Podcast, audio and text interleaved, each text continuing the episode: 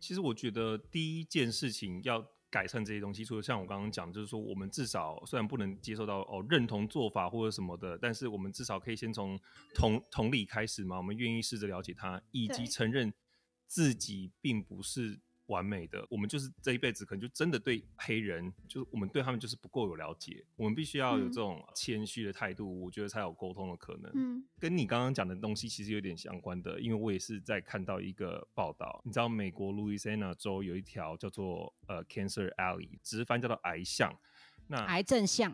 癌症弄，或是有人就称它叫化工走廊。那它其实，在那个密西西比河那边。那为什么为什么叫做这样子呢？是因为这里的人呢，罹癌率是全国数一数二高的。那这一这一次 COVID-19 的疫情当中，他们也是受影响最严重的一群人。嗯，呃，为什么这样子？刚刚讲化工走廊，因为这边有非常多的石化工业。那这些石化工厂就是沿着密西西比河下游这样子密密麻麻的盖。然后你再看，就是使得空气中有非常多比全国平均高出。很多的很多致癌物质，PN 二点五啊，然后呢，这样子的环境，这里的居民超过半数都是黑人。然后如果你再更仔细去看，住在工厂，特别是工厂附近那些黑人的比例，甚至超过百分之九十。就我们现在就讲到，就是说为什么黑人他们会啊，讲到历史，就是为什么没办法脱贫？为什么就是刚刚人家讲说、嗯嗯、哦，我们搬到好的环境，那为什么他们会被有点困在这个环境里面？嗯呃，大家知道美国的黑人其实是最早被从非洲这样子运过来当奴隶在卖的，在养的嘛。那、嗯、通常他们工作的地方都是一些棉花田啊，嗯、或是甘蔗田，跟甘蔗田就是做做糖的农业养殖区。哎、欸，养殖区不是乖乖种植区。嗯，对对。那刚刚我说的那个地方，在一百多年前，它就是呃产糖的种植场，所以呢，原本就有非常多的黑人在这里工作。然后后来当种植业呢没落的时候，那这些人其实就也没有离开这个地方，就继续住在那里。后来变成什么开始发展了？石化工业开始发展了。这个台湾应该也很熟悉这些过程。嗯、台湾早期农业社会，哎，我们是不是后来也有一个地方特别有很多的石化业聚集在？然后很多污染，很多污染，重污染。对，对有一个有一个城市嘛，某一区嘛，大家也都知道。对啊，那当时。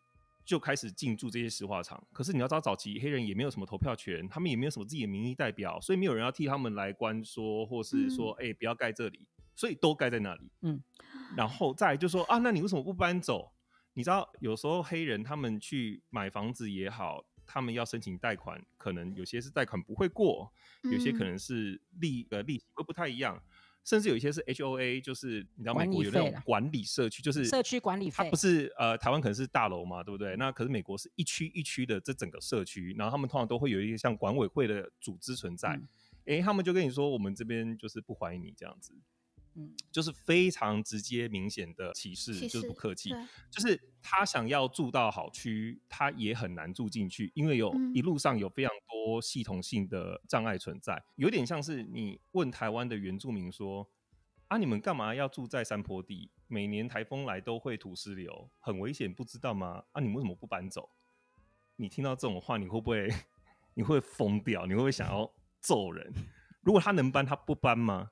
嗯，如果黑人可以搬离这些高污染区、贫穷区，你知道贫穷区通常代表什么？学区非常烂。你知道美国高等教育，像我们都是来这边念大学、研究所，高等教育不错，很好，对不对？世界有名，大家都过来念。可是低等教育，嗯，美国低等很夸张的烂，真的是超烂。美国在在台湾，大家都想要当老师，至少老师是一个被尊重的职业。在美国，大家是不想当老师的。对，现在美国当老师还要会擒拿术，还要去去因为 会学生会带枪，学生会带枪嘛？对。对，就是老师怎么都要顾，然后再加上这些贫穷区哦，如果因为学校也会有评鉴机制，你知道家庭环境越差的小孩子其实越无法好好读书，因为有非常多的家庭因素，嗯，可能要工作，可能家长有不好的习惯，然后呢，嗯、你知道有点像是恶性循环的感觉，恶性循环，然后这样子学校因为评鉴不过，一直被 defunding，然后最后学校也就收了，嗯、所以很多不好的区甚至是连学校都没有的，就又更严重了，所以他。弱势族群到整个历史性、系统性的不平等对待，就是我觉得今天会爆发这件事情，除了种族歧视的起因跟警察暴力这个起因之外，后面生成的，我觉得有点像是长期以来的贫富不均，他们就是生活在烂烂地方，然后加上疫情影响，他们又是最严重的，就没有工作，那他就没有钱。没有钱，反正我也 nothing to lose，我就去抢。为什么要去？嗯、很多人说为什么一开始要抢 Target？我就想说，如果我去抢，我也抢 Target 啊，因为 Target 有那个推车啊，很 好推。我就 对对，Target 的特别好推，推就撸走啊，就撸走啊。电视啊，就是而且它是杂货店 grocery store，所以你就是什么都有，什么都有，菜什么什么东西都有。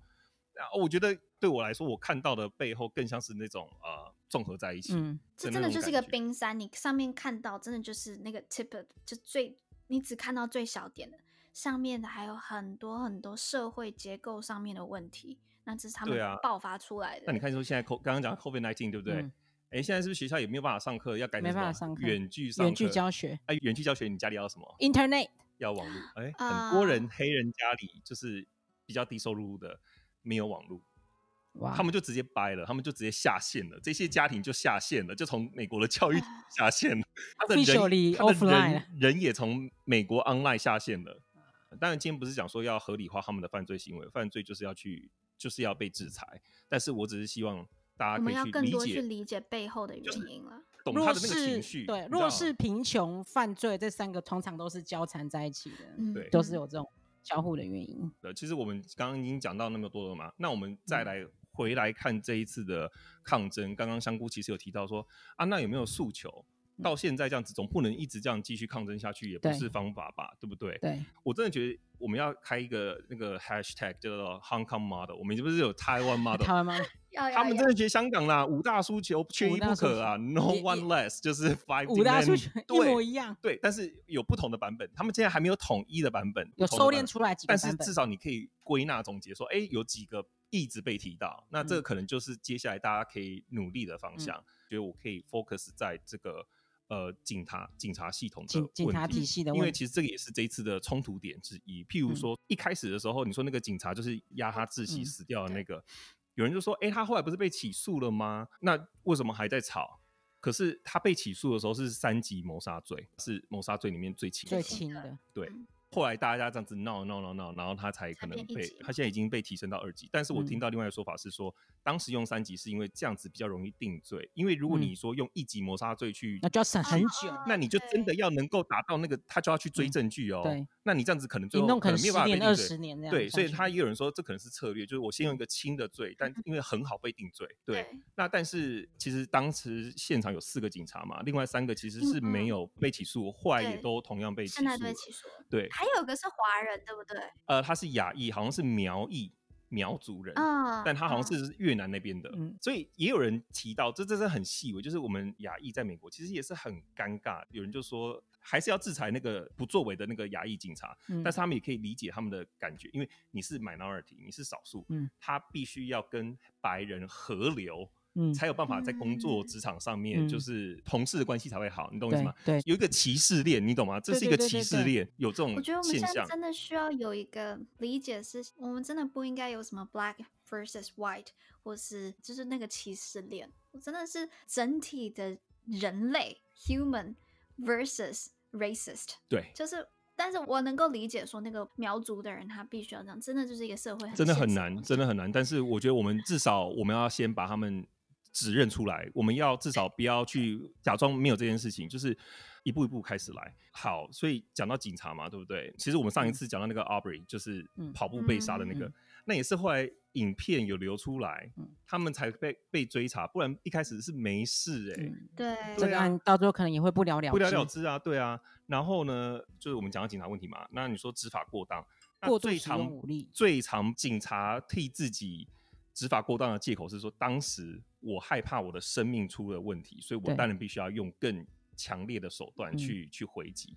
但是呢，我我不知道，我就听到有一个网友留言，就说：“你既然都有武器了，你都受过训练了，你还这么容易就是 fear for your life，那你是不是要改行？就是 so unprofessional，就是你你不要这样子勉强自己，就是好不专业啊。” 也不能这样讲了。对，这是玩笑话，但是这至少有一个比较客观的数据啦，就是美国劳工统计局，它二零一八年有一个致命职灾的统计资料。警察的风工作风险当然是有，绝对是比那种哦办公室的那种行政的工作来的高很多。但是呢，嗯、其实整体来说，其实不算是最高，其实也不算高。大家要不要猜一看，最危险的是什么？死亡率最高的职业是？司机？没有。司机很高，呃，便利超商的店员，哎、欸，好像也不是，不是，不是，也那个也不，哦、那个、也颇高。第一名是伐木工，木工，大家是很久没有听过 伐木工，伐木面。然后，但是不小心的，对不对？伐木工、渔民啊、农夫，夫啊，或者是那种呃，在屋顶工作的、工地工作的，这个还有 pilot，就是那种飞行员，飞行员，啊、飞行员他们的死亡率也颇高的。但是警察其实蛮低的，警察的死亡率大概是十三点七。你知道这个比什么还低吗？路边捡垃圾的死亡率有百分之四十四点三。天哪，好高哦！对。那他们是不是也要武装自己，开战车去捡垃圾？开战车去，对对，他们死亡率很高哦。嗯，而且如果你进进一步去看哦，刚刚讲到十三点七嘛，对不对？那你仔细去看单单看这个群组，一半。是因为交通事故死掉的，所以也不是说、嗯、哦，这种你想到的那种被人家枪杀。你是说在那十三点七 percent 里面有一半是交通事故死？是交通事故死掉的，就是飞车追逐的时候，就是、然后追输人，然后自己被撞。另外一半还是因为暴力事件。那那个暴力事件里面又有百分之二十是自杀。哈，那压力太大。对，百分之二就是。在看到这个数据之后，当然数据有很多种解读的方法，嗯、可是我会觉得说不能滥用这个理由，说我的工作很危险，所以就可以成为你合理化过度防御或者是过度使用警察武力的理由。嗯，对。那另外一个数据呢，就是很多人在说，呃，警察其实并没有特别针对黑人有歧视。二零一九年，去年美国国家科学院的一篇呃分析的论文，那它里面就研究了。就是警察暴力是美国青少年死亡的主因之一，就是青少年 美国青少年死亡很大一部分就是被警察暴力所导致，oh、就是他们，所以意思是说美国青少年的犯罪率其实好像是蛮高的感觉。嗯、然后，然后就是好像这个好像符合大家的印象，是不是？那的确有色跟少数族群比起白人更容易被警察枪杀。就也不一定强杀，就是被警察杀。那其中黑人的男性最高，刚刚跟可心讲的一模一样。嗯嗯、这个东西有性别上的差异。嗯，美国黑人男性高很多，黑人女性其实还好。然后呢，嗯、在黑人男性的一生当中，有千分之一的机会会被警察杀死。你如果你今天是黑人男生，你这一生青少年是高峰，你青少年最容易被警察杀。但是 overall 就是你有千分之一的几率会被警察杀。那平均美国的男性一生中被警察杀的几率是两千分之一，这个也很高。我也觉得听到也没有比较松一口气，说啊，其他人还好，也很高啊，吓死。对，那呃，这个连接我们都放在下面。那性别非常的明显的差异，就像你刚刚讲的。但是这份报告最后总结的时候，他也有提到一个点，蛮有趣的，就是说黑人是千分之一嘛，对不对？那这几年来，白人男性。一生中被警察杀死的几率也正在升高当中，就是这个比例开始有点 调过来了。这样子要解释为就是种族歧视现象有改善吗？嗯、也好像也可以，就是有开始，我觉得可以，某种程度可以。但是我更担心的是，这个几率，这个数字是不是有点太高了？是，是真的蛮高。我根本不 care，我现在已经不 care 那个千分之一。反正反而 Asian 很。很低，哎、欸、呃哎、欸，对，亚洲人是最低的，哎，就代表说，老实说，亚洲人在美国的社会，其实某种程度上算是 privilege 的一群一个社团，就是因为我们不太被警察歧视，然后呢，亚洲人的收入也是美国，如果你要去分析的话，是最高的，最高的。所以老实说，有人会说，哎、欸，我们亚洲人也是少数啊，我们也是 minority 啊，我们也是 people of color 啊，哎、欸。不太一样，不太能够一比一，因为亚洲人的社经地位在美国都算是很高的。嗯、你看，呃，Google 的 CEO，、嗯、对啊，全部都是印度人，对，微软的 CEO，对对对。那亚洲人就似乎觉得说，我们虽然是少数，但是我们表现的很好，我们都是高知识。我我要讲一件事情，我们是 inside 的，我们一起来歧视 outside 的这样子。会有很多人看到说，你看亚洲人表现的比较好，就代表我们亚洲人真的就比较乖嘛？你看黑人啊、拉丁裔就真的比较不乖嘛？我觉得大家绝对不能有这样的想法。你要先了解一下为什么他们看起来好像比较乖，或是要看要来为什么亚洲人比较乖的原因，是因为你看我们亚洲人，我们来到美国大部分是为了高等教育，我们要跨一个这么大的海洋过来，光那一趟那个机票费，那个就筛选掉了很多人，就筛选掉了很多人了。弱势的人，但是你看，对。对或是设定地位比较低一点的人，嗯、那如果你看拉丁裔，他就是跨边界嘛，他直接就跨边界就来。那、嗯、非洲人的话，就是原本就是拿带来这边当奴隶的，所以这个整个生长的环境还有移民的过程就不一样，那个会完完全全不一样。所以你不能说这个就是因为亚洲人比较乖，嗯、不能这样去做做下这个定论、嗯。对我也是这样觉得。好，所以最后呢，刚刚讲到这几个数据，对不对？最后讲到说那。诉求嘛，好，我们终于讲到诉求了。我自己整理出来啊，我觉得针对警察呢，有几个可以改善的诉求。我先把三个全部念一遍好了。好 Qualified Immunity Police Union 就是警察工会。第、嗯、第三个是监督机制。简单来说，第一个 Qualified Immunity 是什么意思？就是说，如果你今天要告警察侵犯你的权利，你必须要先能够举证说这样子侵权的行为是有先例的。什么意思？就是说，你今天如果侵犯我的权利，我要告你侵权，嗯、法官会跟你说，因为有这个 qualified immunity，请你先证明警察今天对你的侵权行为要先有之前的判例，嗯、先有判说这样子的行为是不合法的，那他就可以这样判。嗯、那这就是鸡生蛋，蛋生鸡啊。对对对对对，那那个先例要怎么来呢？对啊，那个先例就无法永远无法成立啊。对啊。你知道吗？你不是有一个命很好笑吗？啊、就是找第一个找工作就进来，我要找工作哦，这个工作要有三年的经验，oh, 要有三年经验。他说啊，那我就是因为没有经验，所以我今天要来学经验啊。可是我这个工作就是要有三年的经验，你就是那你到底你懂我意思吗？对，所以你要告他这个侵权行为还要有先例，可是这个先例根本没有办法被成立，嗯、因为这个先例要成立的话。那法官也会说，那你有没有先例？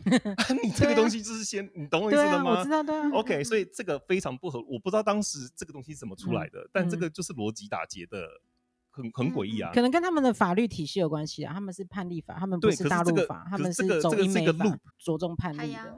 对啊，但是这是一个无穷回圈呢。对啊，然后第二个好，警察警察工会 Police Union 就是你知道吗？但可能也不用那么担心啊，因为他们还有其他的陪审团制度啊等等，就他们就算第一例判决有罪的过程，也不是引用法条，很很多时候也不是引用法条。一个 No No Qualified Immunity 就强调，如果你今天判例，你今天要告警察，而且只有警察，不是其他人哦，嗯、这个侵权行为要先有先例。看不太懂。然后呢？好，懂了，来解释一下。然后呢？我们要不要找个法律专家来啊？这个下次可以再解释一下，但基本上，对，你你懂我意思吗？就是这个先例是无法被成立的。好，第二个警察工会，那警察工会是一个很特殊的存在，他们有点像是过度保护了，还有点像是在帮他们就自己小圈圈自己人帮自己人，什么意思呢？嗯、他可以干预到就是任职的时候签约，他可以去掌管合约的内容，因为他是工会嘛，就是你签约的时候内面要什么。嗯有一些地区，就每个地方都不一样，每个州可能也都不一样。有一些合约扯到就是规定每六十天要帮这个警察的过去的记录给 clear 掉，就像你 clear browser 的 browsing history 一样。然后呢，还有那种就是规定说，如果真的发生像譬如说 Floyd 这样子被杀死的这种争议事件，有些呃合约上甚至说他有二十四小时的时间的权利，不对外做任何回应。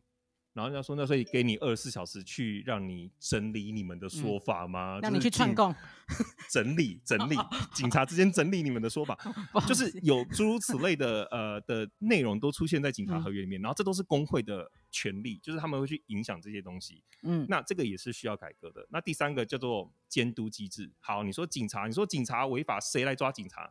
检察官。检察官。好，嗯，可是检察官跟警察之间有利益冲突，为什么？检、嗯、察官要办案的时候要靠谁办案？警察，检警一体。嗯，我今天如果要侦查案件，我要靠警察帮我办案。对，要你今天是不是我帮你，你帮我？对，鱼帮水，水帮鱼。那你今天出的事情，我会起诉你吗？可能不会。这这是大 bug 啊！这些都是大 bug，大 bug 这三个半 bug 实在太大了，应该要好好针对这三个先。下手。那好，最后最后一句话就是说，有人说，那你为什么要对警察这么的苛求？感觉好像我们都拿很高的标准去要求警察，对不对？我跟你讲，就是应该用高标准去要求警察，因为警察他拥有武器，他拥有国家给他的公权力去攻击，呃，就是可以对民众使用武力。嗯，我们要求警察标准应该要跟我们要求飞机驾驶员的标准要一样。嗯，你能够忍受今天这个飞机驾驶员偶尔？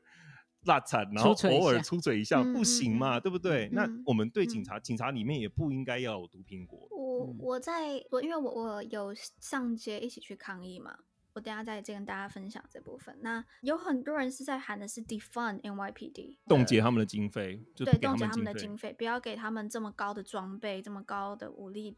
当然这个是没有被写到他们的五大诉，这个很对，这个是有点比较激进的。嗯，所以我真的觉得，至少呃，我自己在 Instagram 上面或是 Twitter 上面，你去查这种 BLM 运动的诉求，开始有人在分享了这几个，譬如说。呃，qualified immunity 这些东西都是很常被重复提到的。那我觉得至少在接下来的话，应该就会有共识，因为那几个都很重复。要把它改革。对啊。我觉得好处是因为我们知道美国有民主党跟共和党，有可能这些参议员、众议员他们就可以把他们这些提案变成他们要提的案嘛。那我觉得这个、嗯、这个会是比较好的一个走法律程序，然后走提案程序。现在美国，现在美国国会已经有动作了，已经有几个法案在陆续出来了。嗯、这个之后，嗯，如果有空的话再，如果、嗯、如果大家如果大家都有来听我们 podcast 的话，我，嗯、我们再帮大家。我们就可以讲任性 任性。但但我觉得这真的就是美国跟香港不一样的地方，这是美国，因为它至少它这个立法的体系，这个武器还在，人民的武器还在。还在对，香港就已经真的是。对啊，我也是，我我也是觉得就是要回归立法，就是就是还有几个。stage 嘛，现在是第一个 stage 是呃乱成一团，然后情绪性的发泄，然后慢慢收敛到现在有诉求，因为你最后要做做出 action，要做出改革，你还是得回到国会去做立法，所以你有诉求之后，你就很容易去 push 国会议员呃帮你发声，然后帮你提案，然后在国会里面形成一股势力，让法案通过。对啊，因为呃 Floyd 他是休斯顿人，所以其实在上周二休斯顿在当场也办了一个超大的。的有一个 march，就是一起行进这样子，六、嗯、万人上街、嗯。然后我朋友有去，然后呢，等一下听 podcast 的人呢，看 YouTube 可以来到 YouTube，我们会在这个 YouTube 的影片最后放上一个四分钟，我们去采访当时一起来参加这个游行的不同的。族裔的人，你看观测站就是第一手独家哦，第一手现场独 家。我们我们真的是跑到呃跑到我们有特派记者跑去那边，真的就是帮大家采访，然后我们也字幕也都上好了，请大家 来看。但是现场看到状况就是真的有人就是维持秩序的啊，或是大家一起去抓出那个来闹人的啊，嗯、然后。嗯呃，其实现在我们看到那个 Floyd，他的弟弟也出来呼吁大家要理性，就是黑人之间这样子说，那些黑人不要再来闹了，麦哥卵啊，这样子活动都失焦了，嗯，或者是说有黑人在那边保护 Target 的店家，Target 现在变得很有名了，因为一开始被抢最严重，现在 大家都要去来保护 Target 这样子。Target is the target。对，嗯，那我觉得呃，不要散播一些奇怪的，因为现在就是资讯很乱，然后加上台湾毕竟。对于美国的东西，我们还是隔了一个太平洋，很多东西其实那个敏锐度并没有那么高。我觉得大家在看到新闻的时候，可以多想、多查证一下。那我我想最后讲一下，就去抗议现场的感受。我想讲一件事，其实有点有点难过的是，我觉得台湾人去的不多。那为什么我会觉得真的台我会鼓励台湾人去的原因？其实，在上一集我们访问香港的。的 HKDC 的时候，他有讲，我们真的需要更多去帮助人，人家才会帮我们。我们台湾也是一个弱势，的确我们我站出来是因为这是我的价值，人权是我的价值，所以我站出来。但是我觉得对我们台湾有个更好的附带的好处是，跟我一起去的是我的室友，还有她的男朋友。她男朋友是黎巴嫩人，然后室友是白人。她男你妈的男朋友就问我了，他就说：“哎，你你是台湾人，你怎么会想要来？”这个时候我就有机会跟他们讲说，你知道为什么我要来吗？因为台湾也是有碰到受到人权威胁的，所以我希望大家可以更重视这件事情。然后，所以他就会开始了解，原来台湾也有这样的事情。他过去他不知道，他真的完全不知道。他跟我说他会去多看，他会去关注这件事情。然后我在抗议的现场，我有看到巴基斯坦人，他上面就写 Pakistan is for black。就是他们，因为你知道巴基斯坦，他们也有在主权上面跟印度有一些冲突，所以他们也需要国际支持，所以他们也透过这样的方法，就就刚才 Jerry 有讲到嘛，是有点像是那个 被受害者，我我觉得受害者有可能不是一个太好的词，但是就是弱势者联盟，弱势者联盟，然后。我觉得真的台湾人要更了解美国政治，要更了解全世界政治。我在跟我室友在聊天的时候，他就跟我讲说啊，Ben and Jerry 就是美国很有名的冰淇淋品牌，他们出了一个，不是我这个 Jerry，不是你，Ben and Jerry。Ben 是谁？然后。然后，然后他就跟我说，Ben and Jerry 他们出了一个口味，口味巧克力呃冰淇淋，对、嗯，为了就是要反对黑，就是那种不警察暴力的，然后他们就加了什么蓝莓还是什么，就代表是警察还是什么东西的，反正他们就有这类。警察的警察的颜色，对对对对对、嗯、对。然后他一讲到这个，我就刚想说，你知道在香港也有 tear gas 胡椒喷雾、催泪瓦斯的口味的冰淇淋，他整个吓到，他说这个比北国的超不熟 冰淇淋口味。然后他吓到，他就说，他就说他真的以前不知道香港，香港的问题，对不对？对，所以这件事情很多人就是在。这件事情发生之后，好多人跑来跟我讲，就说黑人的事情发生之后，很多日本人呐、啊，什么很多人都开始在那边挺挺黑人，那为什么也不挺香港？我觉得大家不能这样子去看，你要知道这件事情发生的时候，对我们是有好处的，这件事情反而可以是一个契机，让他们了解到香港。嗯嗯嗯、那为什么他们会比较在乎美国的原因？你要知道，我们从小就觉得我们在美，我们在台湾，我们用的品牌可口可乐什么一大堆的品牌，seven 的人全都是美国来的，所以还有电影。我们所有想看的电影都是从美国来的，所以我们是文化。对啊，全世界的人跟美国都有那个那个连接，所以当美国发生一件事情的时候，大家都会特别关注。大事，嗯，对。那香港，所以我觉得这个是我们可以跟美国学习的。我们要怎么让台湾的软实力渗透到 全世界，让当今天台湾一件事情发生的时候，他们会说：“哎、欸，台湾发生有事情了，嗯、我们要去关注。”而且我觉得像你刚刚讲的，我觉得很多人现在也批评说：“啊，美国人其实你看我们台湾、香港，美国人不关心我们，现在为什么要现在关心美国人？”我觉得大家不要这样想，这个其实是有一点缺陷在的。我们每一个人的关心程度绝对都有亲疏远近之分。对。台湾人就是只最重视台湾的议题，再来是香港，嗯、就是跟周边有关的事情。嗯，对。那美国人也是一样，他们只会重视他们自己最相关的议题，嗯、然后再去关心。所以他今天不关心你，就像刚刚可心讲到了，他可能真的不知道，媒体就真的没有报，因为美国或许有报，但他不会看到啦。美国他是跟全世界这么高度往来，台湾真的只是他们的国际新闻里面的亚洲那个版面的其中一块而已。所以呃，本来就是接受到的就比较少。那我们自己其实也没有很关心其他国家。对啊，我问大家，其实也关心，我们也只是，我们其实也只关心自己而已啊。香港啊，对啊，我们说真的，大家知不知道前几天印尼有发生极端宗教的惩惩处事件？嗯，我们有去，我们有去关心人家吗？你知道现在穆斯林在印度不断的被打压，我们有去关心人家吗？像昨前几天伊朗发生了恐攻事件，我们有去关心人家，我们都一直在说人家不关心我们，从来也没有去关心别人啊。所以我真的觉得台湾要多去看国际新闻。我对多关心国际新闻，然后台美的话就看我们 podcast 这样子。嗯、对，我觉而且而且我觉得如果大家很委屈，觉得说哦、呃，你看香港跟台湾需要伸张正义，嗯、你去那些游行，那些游行全部都是正义魔人，你就是要去那边跟他们，你就是要去跟他们讲我们的故事。我的意思是说，不不是吗？啊，oh. 他们的那个去会去游行的人，他们那个代表他们在乎人权，他们的 personality，他们那个共感度都很高，他那个同步率可能很高。你知道，你刚刚讲一下，他说他就哭给你看，就是。我的意思是说，他们就是正义魔人的大本营在那里了。嗯、那我觉得，至少如果你今天人在美国，你是台湾的台湾在美国的人，我觉得这就是一个很好的。我觉得你这个 point、嗯、super convincing，这是很好的机会，你就跟他们去说，因为台湾现在很可怜，这样子，对啊，对，真的，我这次就拉到至少两个，我室友跟我的他男、出去一对啊，出去一趟就赚两个回来，就多去几趟，要戴口罩，对啊，戴口罩，还还嗯，哎。还没有说服力的哎、欸，我们是不是有到了一个正正正面的结局了？有有，好不容易，每一集好不容易，每一个 podcast 最大的挑战都是 想说要怎么正面结尾，好难哦！这世界上，啊，我们有 Jerry 有帮我们想到一个我觉得很棒的一个正面结局。最后我们结束，呃，但不要忘我们之后还有那个影片。但是最后我看到网络上有一几句话，我觉得写的非常的好哦。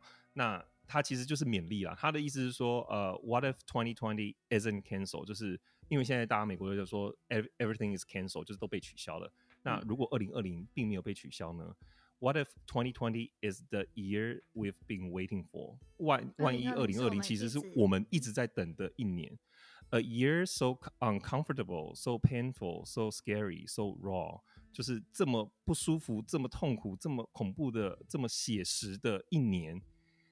That it finally forces us to grow，就是终于促使我们去成长。A year that screams so loud, finally awakening us from our ignorant slumber，就是终于把我们从我们的无知中唤醒，因为他这一年喊的是如此的大声。嗯、A year we finally accept the need for change，我们终于接受了要改变的这个需求，就是这个需要。嗯、Declare change， 呃，宣告改变。Work for change，就是为改变而努力。Become the change，成为那个改变。A year we finally band together instead of pushing each other further apart，就是这一年我们终于把大家都绑在一起，都团结在一起，而不是把大家推得更遥远。So 2020 isn't cancelled, but rather the most important year of them all。太感人了，有没有？ 很感人。对，我觉得真的每一个危机真的都是转机。我们看到当时南北战争的时候。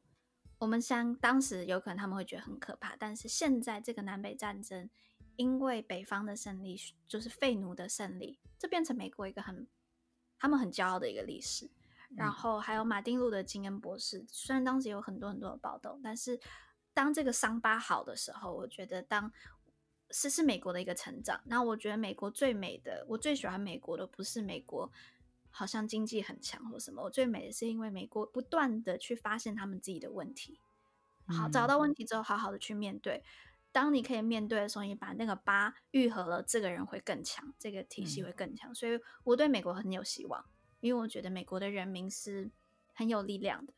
所以大家不要 lose hope，就是要一起努力，一起努力。所以撑过去，我们就会变得更强。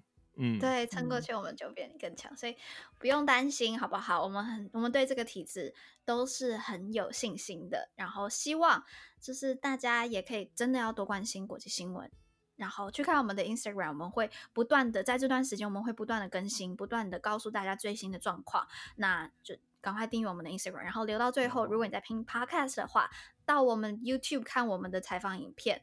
那谢谢你们大家听到今天，然后希望这段。这整个呃内容对你们很有帮助，那我们就下一集再跟大家见面喽。很感性的结束了，对啊，好感动哦。请大家多多分享啦，如果你觉得有帮助的话，也可以分享给你的朋友啊什么的。对，嗯，好，谢谢大家啦，拜拜，拜拜。